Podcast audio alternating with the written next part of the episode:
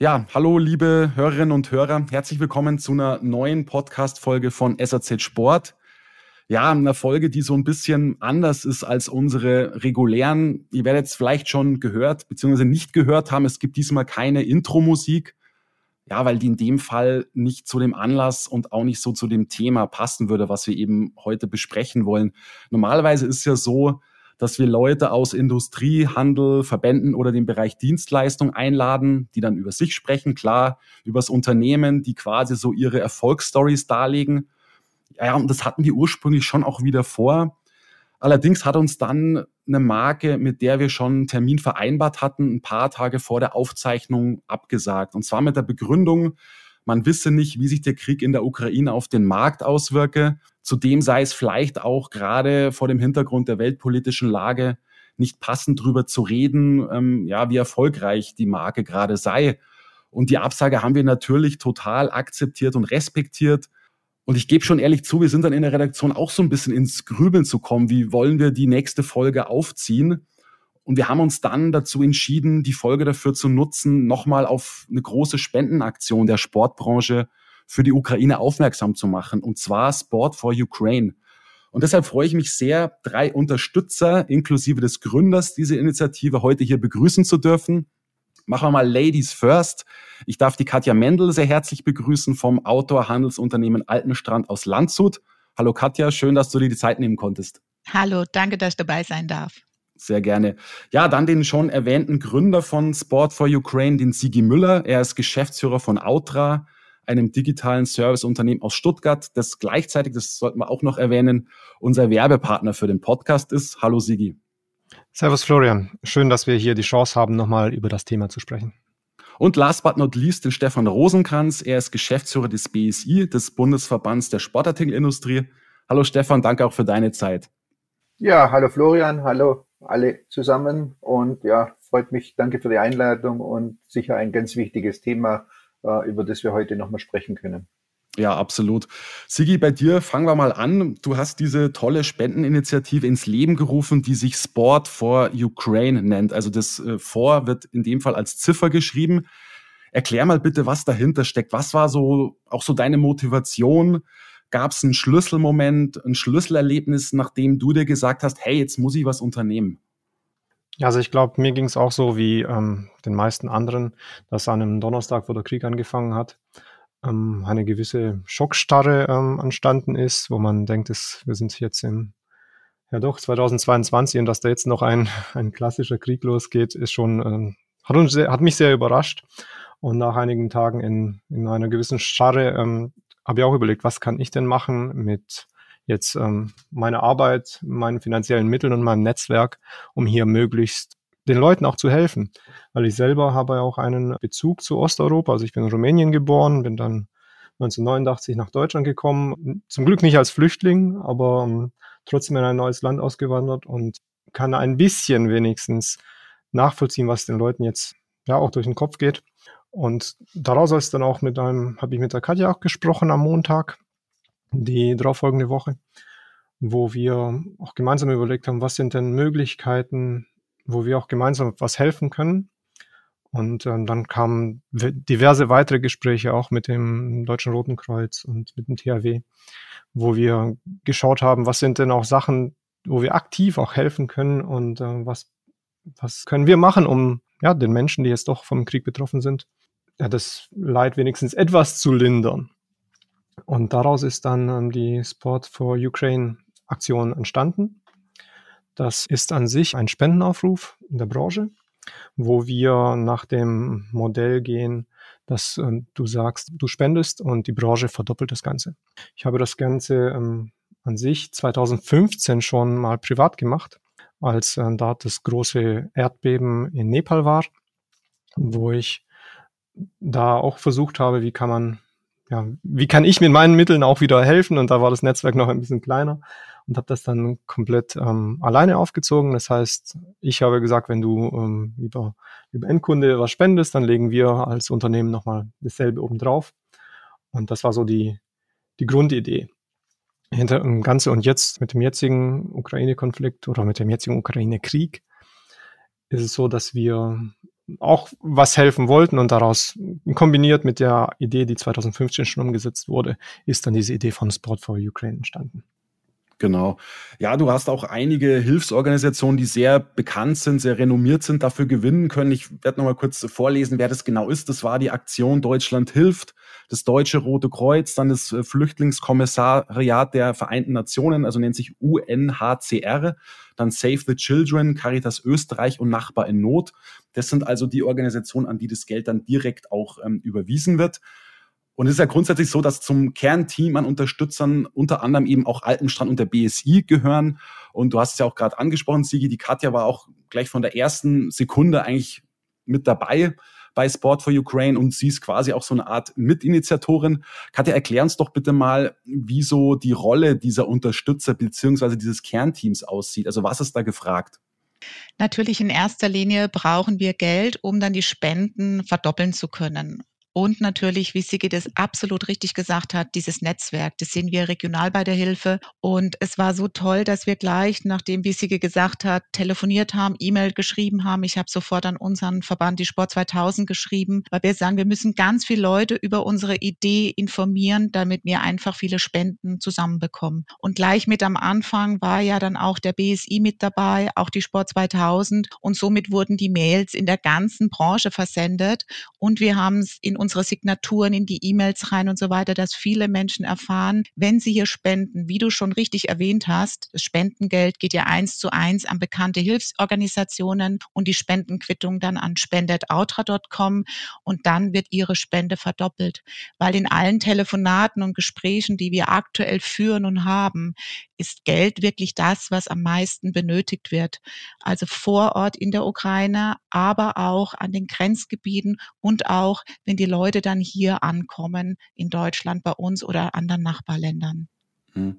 Das Schlimme an dem Krieg ist ja noch zusätzlich für unsere Branche, dass es Hersteller gibt, die in der Ukraine produzieren und eben auch dort Zulieferer haben. Um mal ein paar Beispiele zu nennen, das ist ein Fischer, das ist äh, Blizzard und Nordica, also die eben Teil der Technikergruppe sind, auch ein Orthovox. Stefan, würdest du sagen, dass dem BSI diese Initiative deshalb vielleicht auch ganz besonders am Herzen liegt?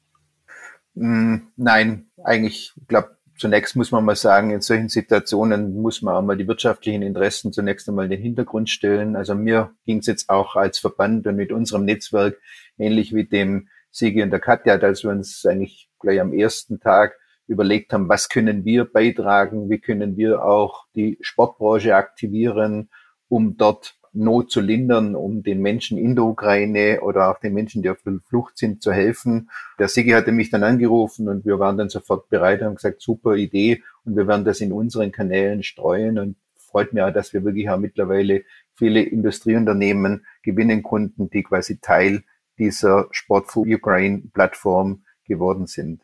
Ich glaube, jetzt muss man einfach einmal schauen, dass wir den Menschen helfen und das Thema wirtschaftliche Interessen, das folgt dann später. Natürlich ist es ein gewisses Problem, äh, dass dort Produktionsstandorte sind, aber ich glaube, das darf heute gar nicht den Ausschlag für die Aktivitäten geben, um den Menschen zu helfen. Ja, absolut. Ja, ich muss grundsätzlich schon sagen, es ist schön zu sehen, wer bisher alles zu dem Kernteam gehört. Also von Anfang an dabei waren jetzt auf Markenseite ein Chillers, ein Joe Nimble, dann kam noch ein VD dazu, ein Ortlieb, ein Ziener, ein Paul Lange aus der Bike-Branche, ein Dynafit, jetzt relativ neu ein Jako, aber auch der Handel ist da bisher echt gut dabei. Im Alpenstrand natürlich als allererstes auch dann die Sport 2000, die Bergfreunde, die Unterwegsgruppe, ein Lauf- und Bergkönig, ein Sportteam und so weiter und so fort. Das kann sich wirklich sehen lassen. Sigi, wie nimmst du denn bisher so die äh, Beteiligung wahr? Also ich muss sagen, die Beteiligung ist hervorragend. Diese ähm, Solidarität in der Branche ist schon ähm, ja, überragend.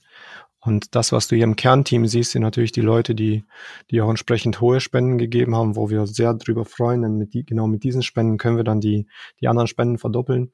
Aber das waren auch über, mittlerweile sind es über 200 also Spenden, die nicht im Kernteam aufgeteilt werden. Und da sind auch sehr, sehr viele Händler auch dabei, so dass man hier ja, einfach sehen kann, die Solidarität äh, mit den Leuten aus der Ukraine und mit den vom Krieg Betroffenen ist enorm groß.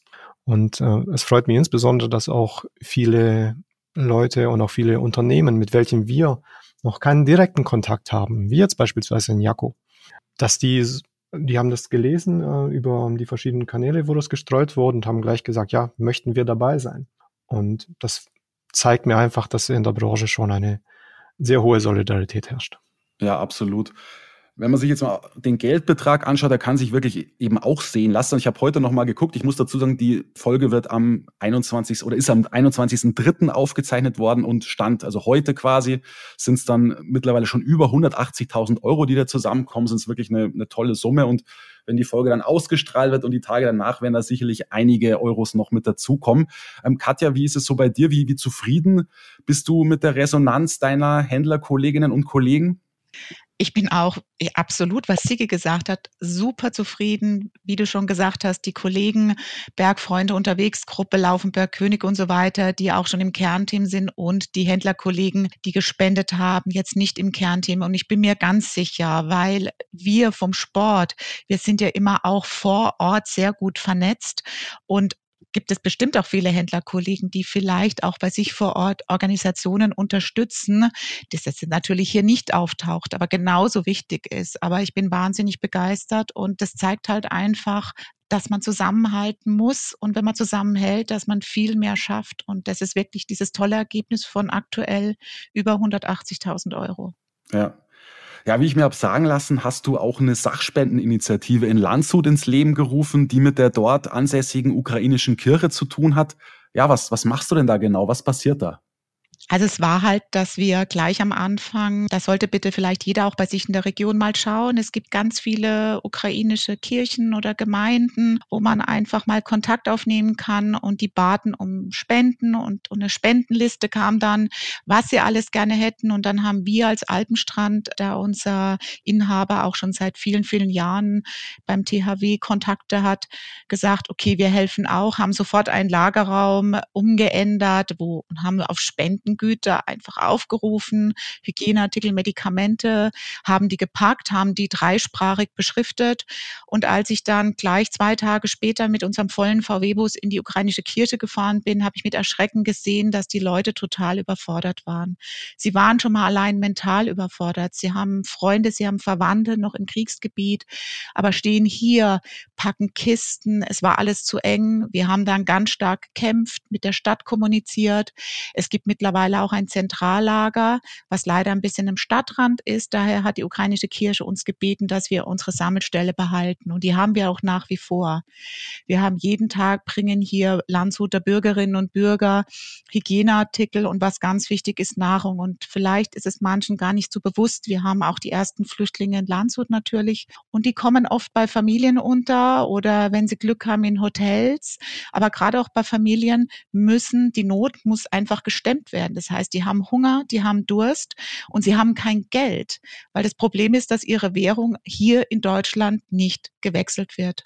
Und dann haben wir gesagt, die dürfen zu uns vorbeischicken. Es kommen wirklich Leute zu uns ins Haus und sagen, sie hätten gern Lebensmittel und das in 2022.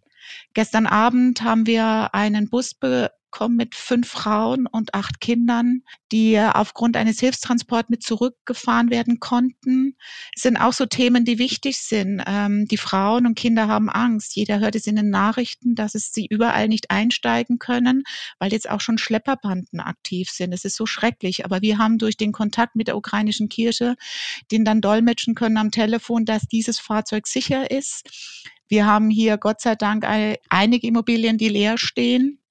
Die wurden gereinigt. Gestern war das eine alte Pension, ganz liebevoll mit Bettwäsche hergerichtet. Da haben wir gestern Morgen dann noch schnell eine Rund-WhatsApp-Gruppe gehabt, dass noch Bettwäsche und Handtücher benötigt werden. Ich habe alle meine Freunde angeschrieben. Jeder hat was hergegeben. Und somit konnten wir in dieser schweren Zeit diesen Menschen zumindest Räume schenken, die sauber sind. Ein Bett ist, eine Dusche, warmes Wasser und natürlich, was sie so für die erste Nacht brauchen, war alles da. Und es war für mich das live zu sehen, wie verängstigt diese Menschen aus diesem Bus aussteigen.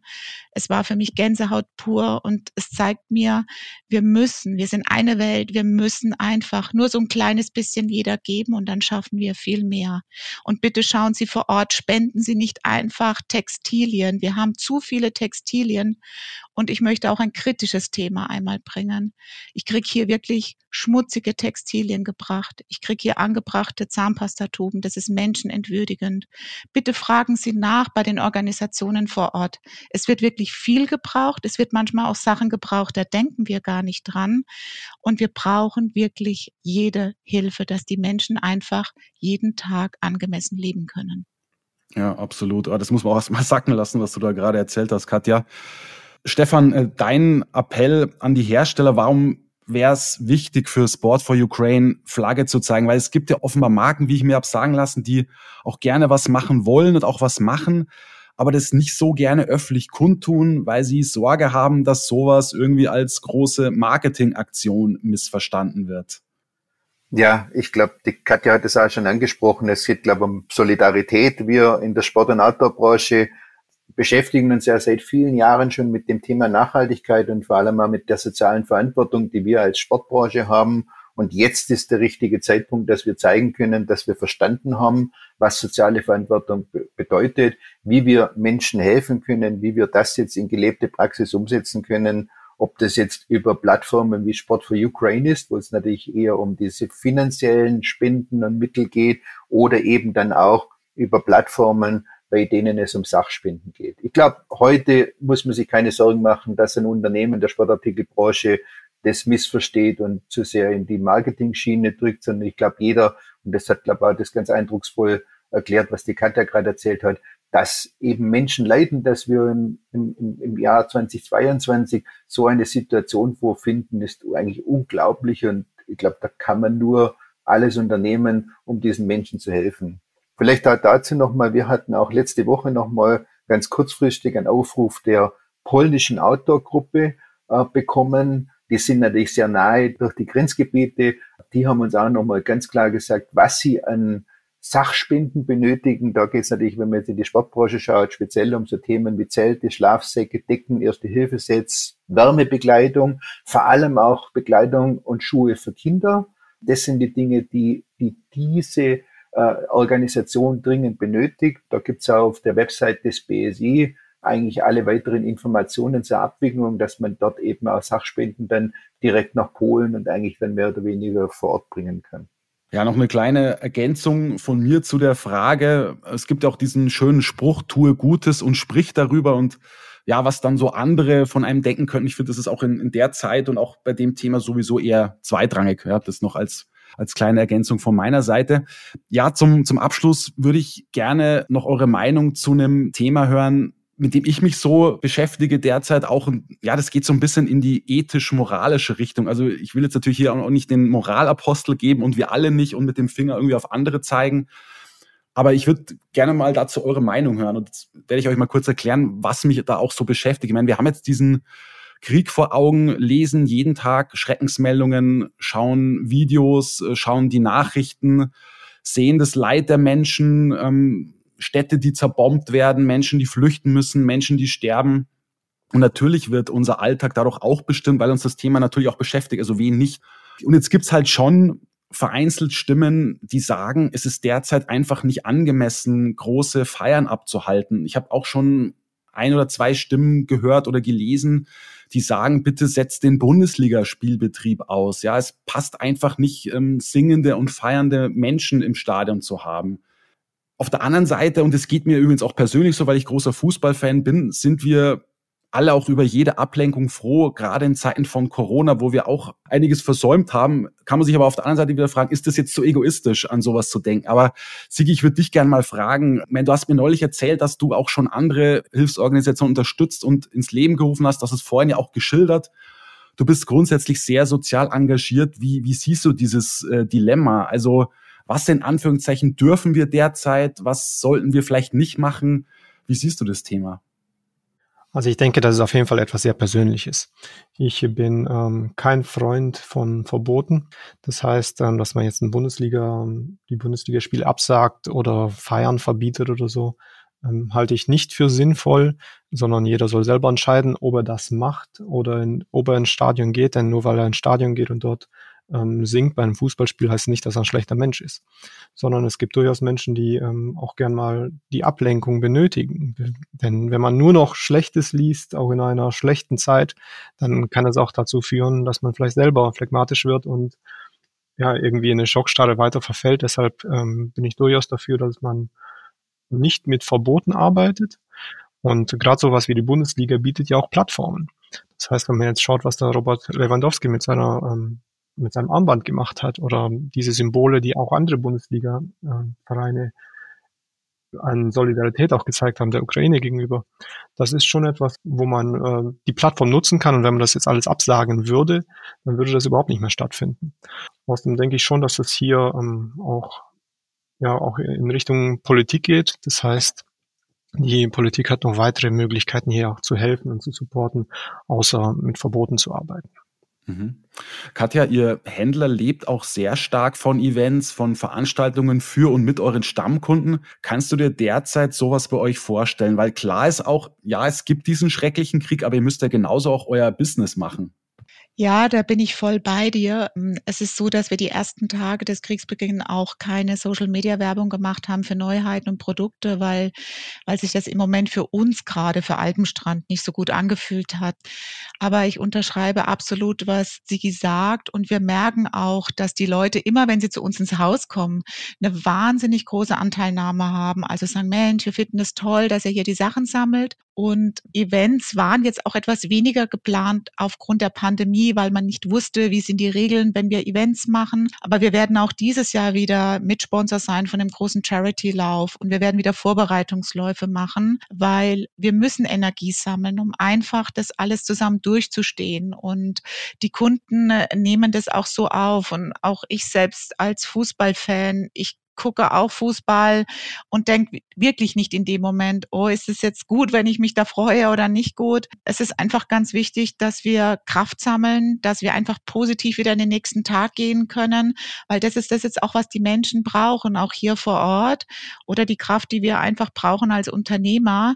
Und wir müssen auch für unseren Angestellten einfach da stehen und sagen, ja, die Firma läuft weiter, weil die sehen schon auch jetzt aufgrund der Kriegssituation und wahrscheinlich auch noch von der Pandemie betroffen, dass die Frequenz extrem gering ist momentan im Einzelhandel. Das höre ich auch von Händlerkollegen in Deutschland. Und da kommen schon auch Negativgedanken auf und die dürfen nicht zu stark werden, weil wir müssen trotzdem das Positive ausstrahlen und positiv nach vorne denken, dass dieser Krieg hoffentlich bald vorbei ist.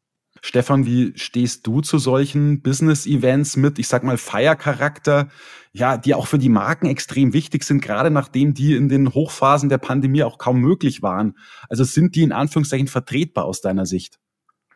Ja, denke, das muss schon auch jede Organisation und jedes Unternehmen für sich entscheiden. Mir war die letzten zwei Wochen sicher auch nicht nach Feiern zumute.